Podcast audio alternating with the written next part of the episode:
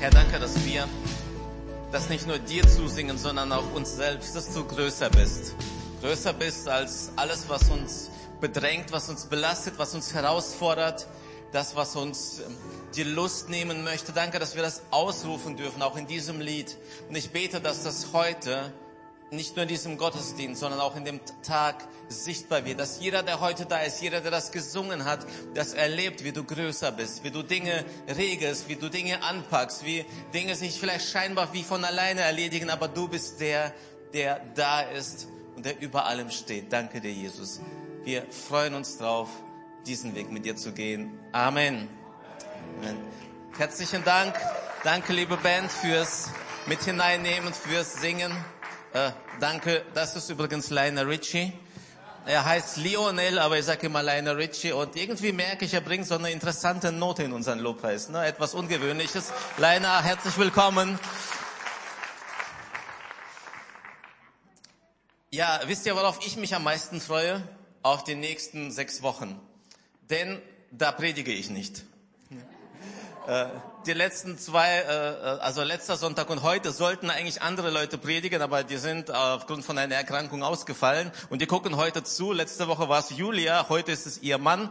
Lieber Thomas, ich denke an dich und ich freue mich auf die nächsten Wochen, wenn ich feiern darf, klatschen darf, euch anjubeln und genießen. Ja, genau. Thomas, der Applaus ist für dich schon jetzt Vorschuss.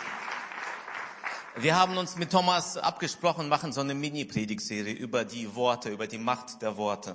Was Worte denn so auslösen. Und meine Predigt heute heißt, die Macht der Worte, wie Gott auf Gebete antwortet, Klammer auf, oder nicht antwortet, Klammer zu. Ja, unser Gott ist ein Gott, der Wunder tut. Unser Gott ist ein Gott, der auf Gebete antwortet, der Dinge möglich macht, der Heilung schenkt, Versöhnung schenkt, der Wunder wirkt. Und ich glaube, jeder, der an Gott glaubt und an Jesus, kann sagen, ja, das ist Tatsache, definitiv. Da müssen wir nicht drüber streiten, wir müssen nicht diskutieren. Wir sind eine Pfingstgemeinde. Wir glauben, dass alles, was in der Bibel steht, heute noch möglich ist. Und dennoch, dennoch, kann sich immer wieder mal das Gefühl einschleichen, hm, irgendwie glaube ich, dass Gott auf mein Gebet nicht antwortet. Vor allem dann, wenn es etwas länger dauert. Oder wenn die Antwort irgendwie eine ganz andere ist und ich sie nicht als Antwort akzeptieren möchte. Es gibt unterschiedliche Gründe und wie Millie heute schon gut gesagt hat zu Beginn des Gottesdienstes, also da bräuchten wir wahrscheinlich 24 Predigten mindestens, um alles zu beleuchten. Heute würde ich gerne eine Seite von dem Ganzen zeigen. Was denn einen Unterschied macht beim Beantworten meines Gebetes. Die Bibel zeigt an einigen Stellen oder zumindest mal lässt sie diesen Gedanken zu, dass von der Art und Weise, wie ich etwas sage, Gottes Reaktion abhängt. Dass von meinen Worten Gottes Reaktion auch zum Teil abhängt. Und dabei meine ich jetzt nicht, wir müssen uns an irgendeine Formel jetzt äh, ranmachen und sie festgreifen, so in Richtung Hokuspokus, Abracadabra oder so. Darum geht es nicht. Ich glaube aber, dass in der Art und Weise, wie wir uns artikulieren, das, was wir sagen, das zeigt, was in unserem Inneren ist, was im Herzen ist. Und von dieser Haltung, die durch Worte zum Ausdruck kommt, ist vieles abhängig.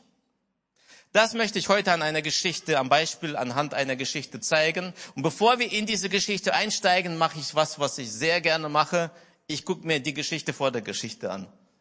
Denn auch ganz ehrlich, auch deine Geschichte hat eine Vorgeschichte. Das, wo du gerade steckst, hat eine Vorgeschichte. Du bist dahin gekommen, du bist nicht plötzlich hier aufgetaucht. Und es ist gut zu gucken, wo komme ich denn her? Was hat mich hierher geführt? Was hat mich bewegt? Was hat es mit beeinflusst? Jesus ist mit seinen Jüngern am See. Passt gut zum aktuellen Wetter am See Genezareth oder auch Galiläisches Meer genannt. Auf der nächsten Karte, die gleich eingeblendet wird, könnt ihr das sehen. Ich habe mal ein bisschen eine Karte gebastelt, damit das so deutlich wird. Und er macht aber keinen Urlaub, sondern er ist ein Wanderprediger, er ist mit seinen Jüngern unterwegs. Und jetzt passiert etwas, was Jesus immer wieder passiert. Es kommen schlaue Leute.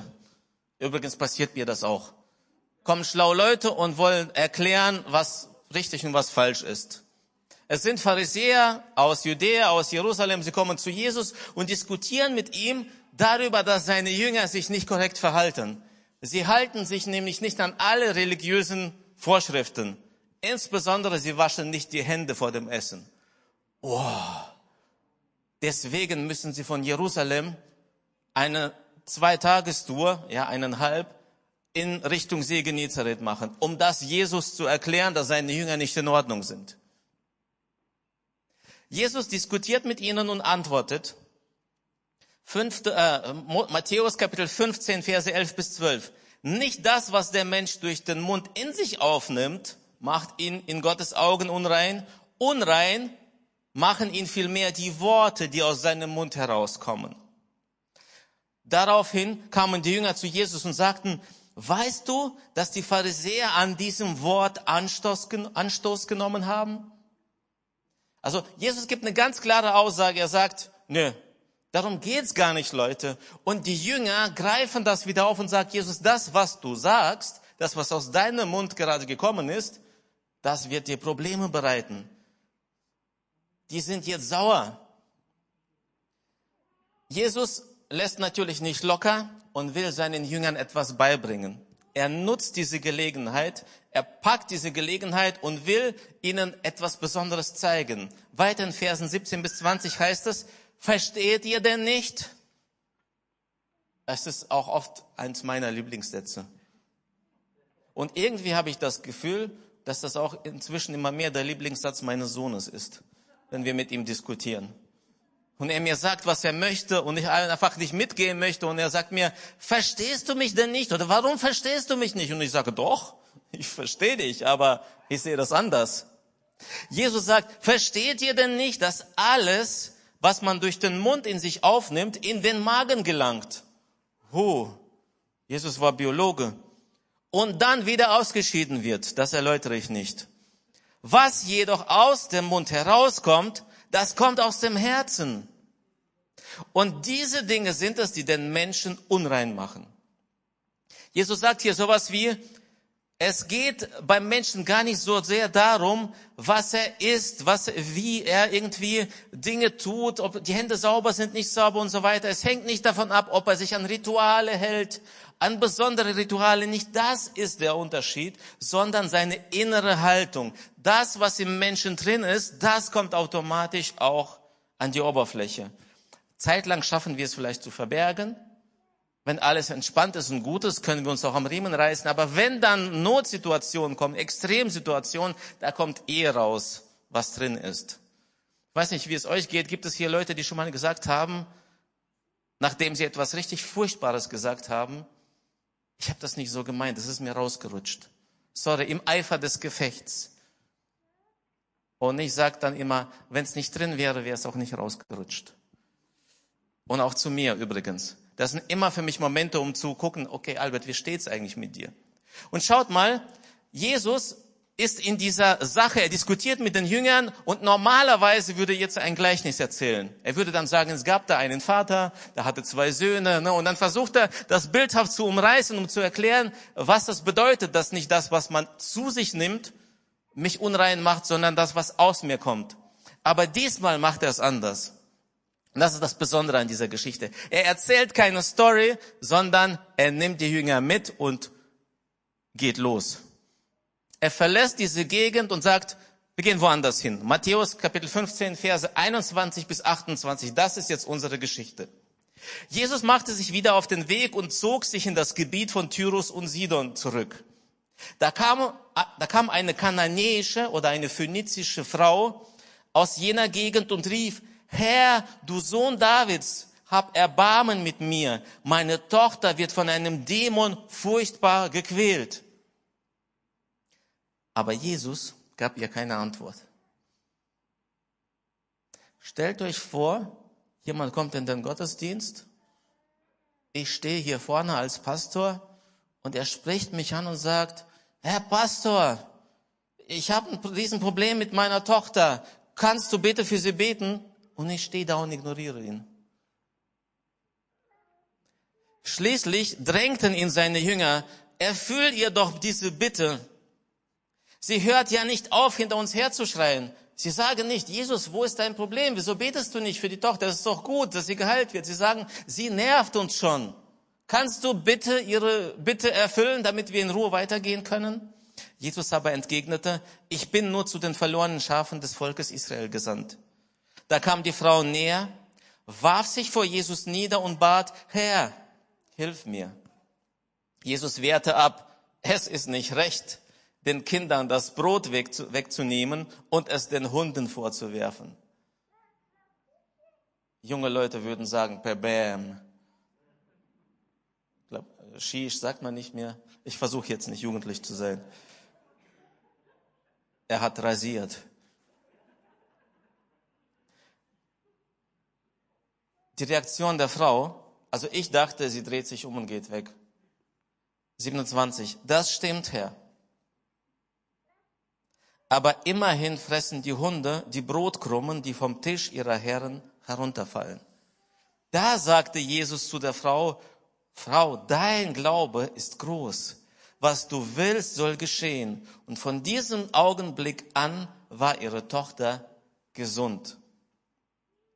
Eine richtig krasse Geschichte, wirklich mit vielen Ausnahmen. Und es lohnt sich, sich diese Geschichte näher anzuschauen, weil es geht um Beantwortung von Gebetes, vom Gebeten. Es geht darum, wie Jesus reagiert, wenn jemand ihn um Hilfe bittet. Und jetzt geht es darum, was können wir für uns mitnehmen und wie können wir nach Hause gehen mit einer Gewissheit, dass ich zu Jesus kommen darf und er antwortet mein Gebet. Wir schauen nochmal auf die Karte. Tyrus und Sidon sind Städte in Phönizien sind weiter oben, schon wieder mindestens eine Tagesreise weg. Äh, eine schöne Gegend am Meer, Sand. Man könnte meinen, Jesus macht ein bisschen Urlaub mit seinen Jüngern, aber nein, er macht keinen Urlaub. Er nimmt diese Reise auf sich, um den Jüngern etwas beizubringen. Er ging normalerweise immer zu den Schafen Israels, das ist der Ausdruck, also eigentlich zu Juden. Jesus sagt, ich bin zu den Juden gekommen. Ich bin da, um den Juden das Evangelium zu predigen, um ihnen zu sagen, ich bin der, auf den sie gewartet haben. Und diesmal aber macht er eine Ausnahme und er geht ins Ausland. Er geht dahin, wo nicht die verlorenen Schafe Israels leben. Er geht dahin, wo die Ausländer sind. Er geht dahin, wo er nach seinen Worten eigentlich nichts tun möchte, denn er ist ja zu den verlorenen Schafen Israels gesandt. Jesus wusste also genau, dass er dahin geht und eigentlich gibt es da nichts zu tun, beziehungsweise er möchte das nicht. Eine andere Bibelstelle bestätigt auch, dass in Tyrus und Sidon im Ausland nichts passiert ist. Lukas 10, 13, da sagt Jesus, wehe dir Chorazin, das ist eine Stadt, wäre dir Bethsaida, das ist eine, auch eine andere Stadt. Und dann sagt er, wenn in Tyrus und Sidon die Wunder geschehen wären, die bei euch geschehen sind, die Menschen hätten sich dort längst in Sacktuch gehüllt und in Asche gesetzt und wären zu Gott umgekehrt. Also sagt Jesus so viel wie, in Tyrus und Sidon sind keine Wunder passiert oder zu damaligen Zeitpunkt noch nicht.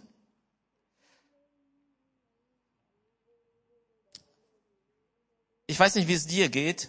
Ich weiß nicht, wie es den Jünger ging. Aber wenn ich Jünger wäre, hätte ich gesagt, Jesus, das ist ja klar, aber warum sind wir denn hier? Schauen wir mal, was passiert hier. Eine Frau hat ein Riesenproblem. Nicht selbst, sondern ihr Kind. Und damit hat auch sie wahrscheinlich ein Riesenproblem. Ich glaube, alle Eltern, alle Mamas, alle Papas können jetzt gerade voll, können voll mitfühlen, wenn das Kind krank ist. Dann kann ich nicht schlafen. Also ich etwas besser, Tanja etwas schlechter.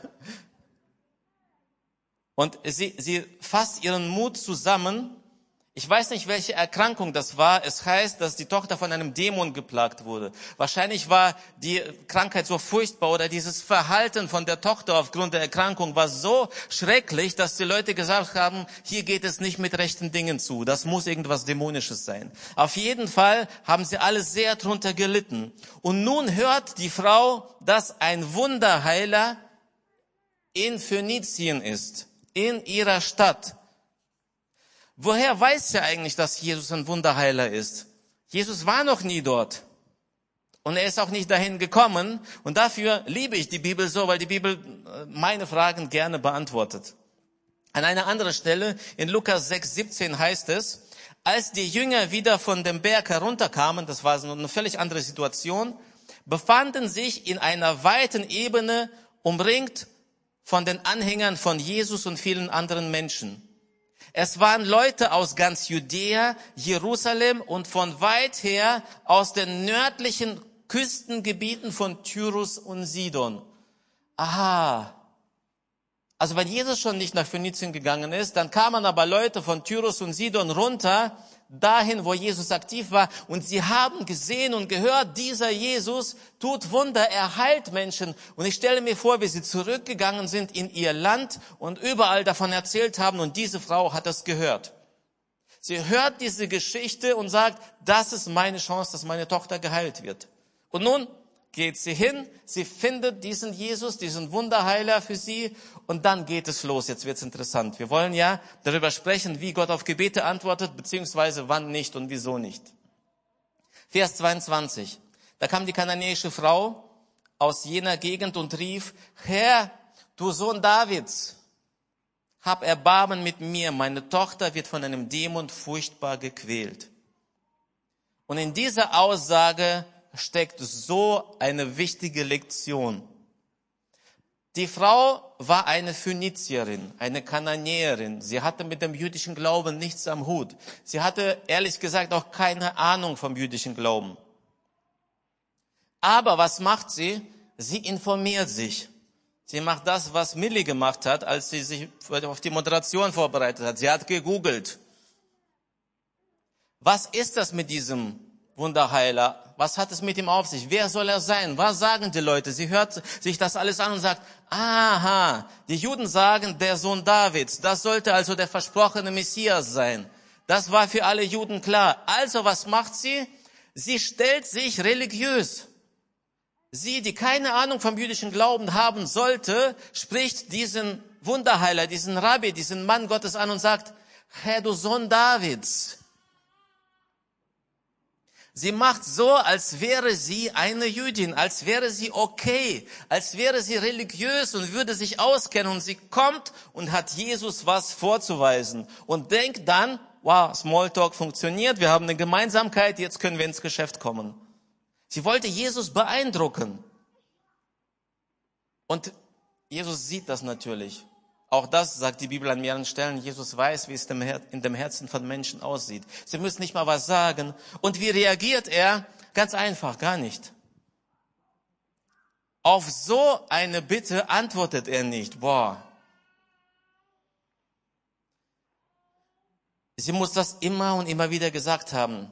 Ich weiß nicht, wie es euch gehen würde, wenn ich jetzt hier einfach predige und irgendjemand ruft ständig rein und sagt mir immer wieder denselben Satz. Sie rief immer wieder, Jesus, Sohn Davids, Jesus, Sohn Davids, Jesus, Sohn Davids. Und die Jünger, oh bitte, kann diesen David nicht mehr hören. Jesus, kannst du mal was machen? Das war schon so nervig für die Jünger. Und irgendwann sagen sie, Jesus, mach das doch.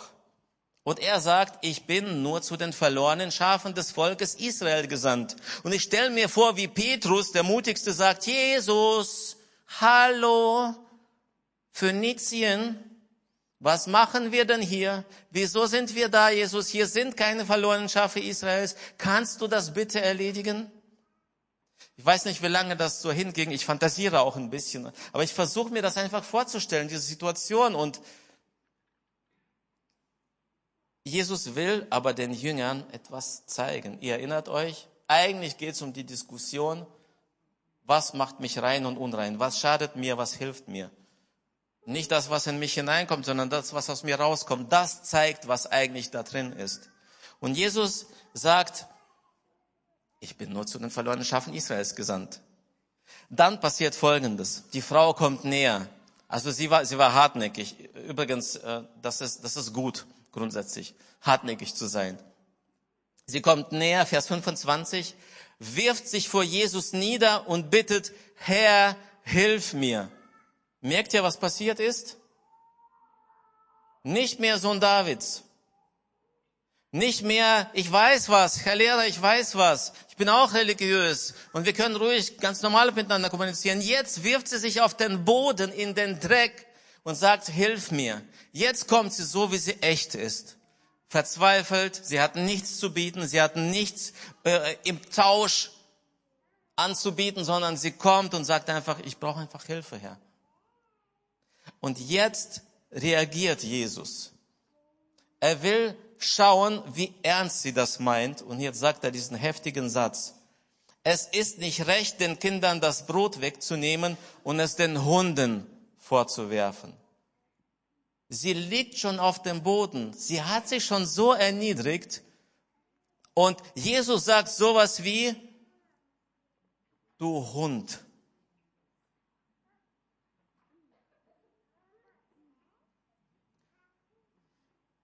Sie gehört ja nicht zum Volk Israel. Auf der Ebene, auf der sie gekommen ist, in Bezug auf das jüdische Gesetz, hat ja Jesus einfach nur gespiegelt, was sie gemessen am jüdischen Gesetz und an den Traditionen ist. Sie hat keinen Anspruch. Sie hat nichts. Sie ist ein Niemand, wenn man das so will. Und das sagt dieser nette Jesus, der alle Menschen mit Gott versöhnen möchte. Ich glaube immer noch, dass es darum geht, dass Jesus seinen Jüngern etwas beibringen möchte. Und das, was ich hier sehe, ist, dass er ihnen zeigt, wann wir wie zu Gott kommen können und wie Gott antwortet. Ich glaube, dass die, dass die Botschaft ist, du kannst mit Gott keine Geschäfte machen. Du kannst ihn nicht beeindrucken. Du kannst nicht gut genug sein, damit er dir antwortet. Und am Ende der Predigt werde ich das auflösen und du brauchst es auch nicht. Und jetzt ist das ein entscheidender Moment im Leben dieser Frau und im Leben ihrer Tochter und ein entscheidender Moment, weil Jesus will ja seinen Jüngern etwas zeigen. Und die Frau, ich liebe das. Ich liebe, wie sie einfach in ihrer Verzweiflung endlich den richtigen Satz sagt. Vers 27, sie sagt, das stimmt. Ich bin ein Hund vielleicht in deinen Augen. Ich will das, ich will gar nicht diskutieren. Ich will dich auch nicht zurechtweisen. Jesus, wie kannst du nur, sondern ich habe verstanden, ich habe nichts zu bieten. Aber auch die Hunde fressen die Brotkrummen, die vom Tisch ihrer Herren herunterfallen. Das ist die Haltung. Ich brauche einfach Hilfe. Ich habe nichts anzubieten. Ich warte da in der Hoffnung, dass dein Krummen runterfällt. Und dann antwortet Jesus. Er sagt, Frau, dein Glaube ist groß. Das, was du willst, soll geschehen. Und von diesem Augenblick an war ihre Tochter gesund. Also, wenn jemand klatschen möchte, das wäre das wäre jetzt so ein Moment.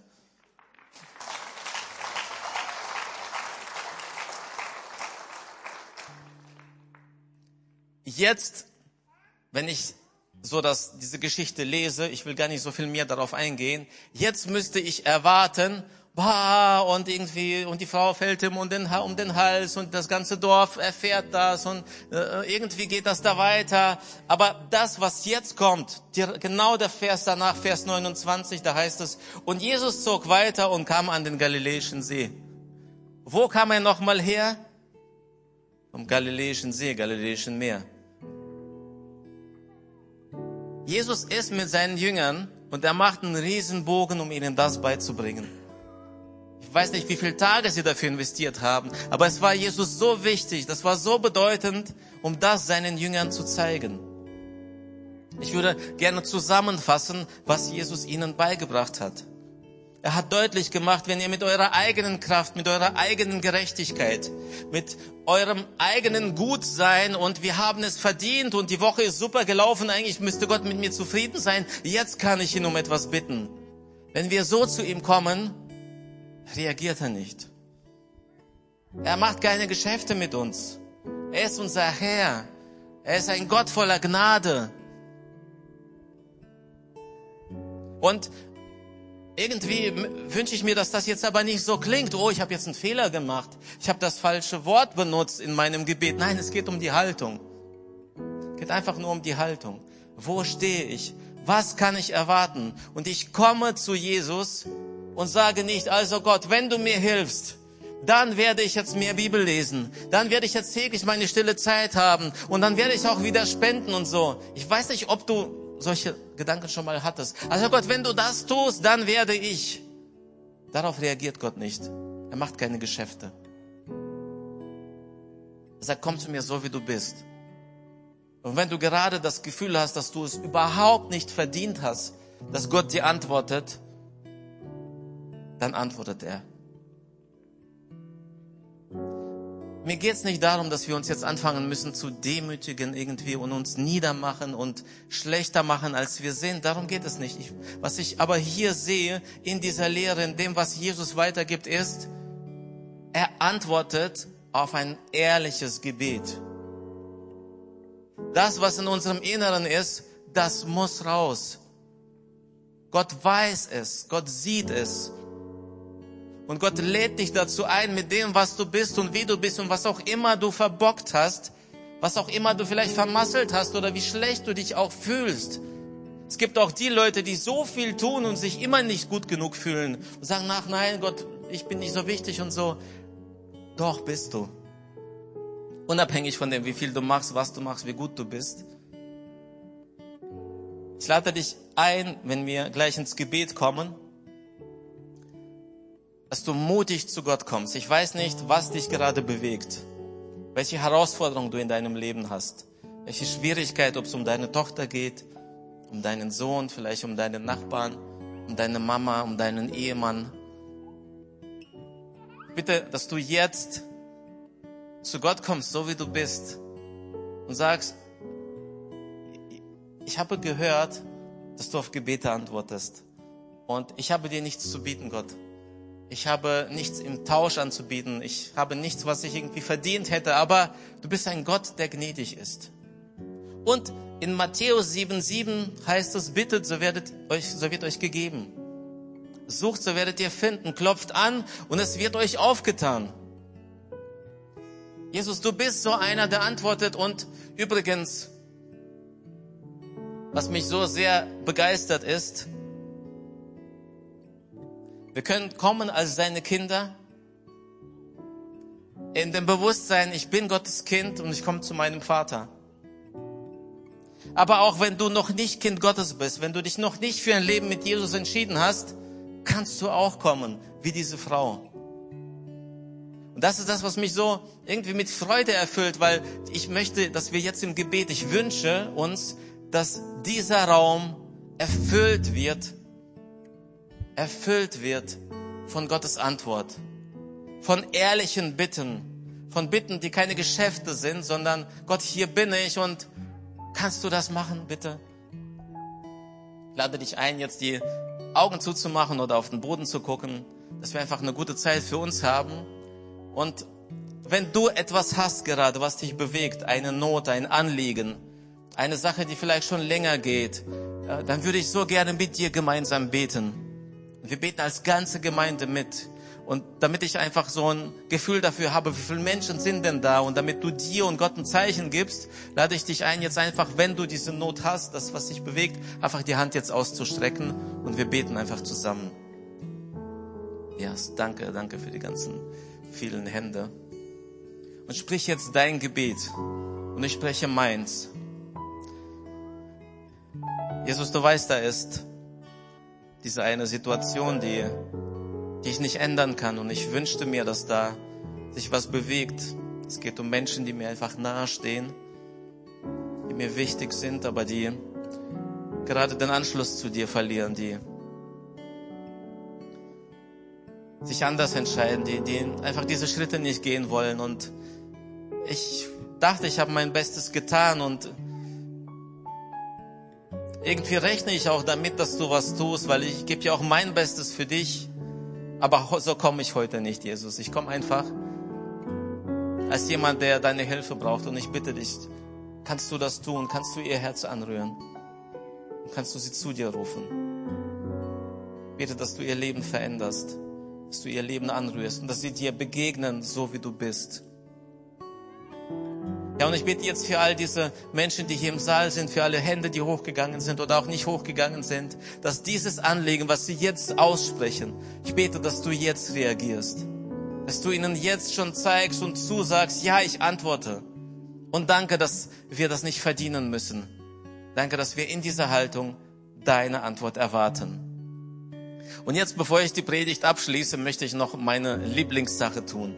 Wenn du heute da bist und du sagst, wow, das hat mich angesprochen, das, ich, ich möchte das auch so in meinem Leben haben, aber du hast diesen Gott noch nicht kennengelernt, du hast dein Leben noch nicht ihm gegeben, du hast ihn noch nicht eingeladen, Herr deines Lebens zu sein, dann würden wir als Gemeinde so gerne mit dir beten und das auch feiern. Wenn du heute da bist und du sagst, ich möchte das, dass der Herr, dass Jesus zu meinem Herrn wird, dass er jemand ist, zu dem ich immer kommen kann und der meine Gebete beantwortet, wenn du dein Leben ihm geben möchtest, dann würde ich gerne auch jetzt für dich beten. Bist du heute da? Dann lass mich gerne deine Hand sehen und wir heißen dich willkommen in der Familie Gottes. Wer ist heute da? Dankeschön. Wer ist noch da? Wer möchte sein Leben heute Jesus geben? Ist noch jemand da? Falls ich dich übersehen habe, wink noch mal deutlich. Danke, dann beten wir als Gemeinde mit dieser einen Person. Ich bete vor und wir unterstützen sie.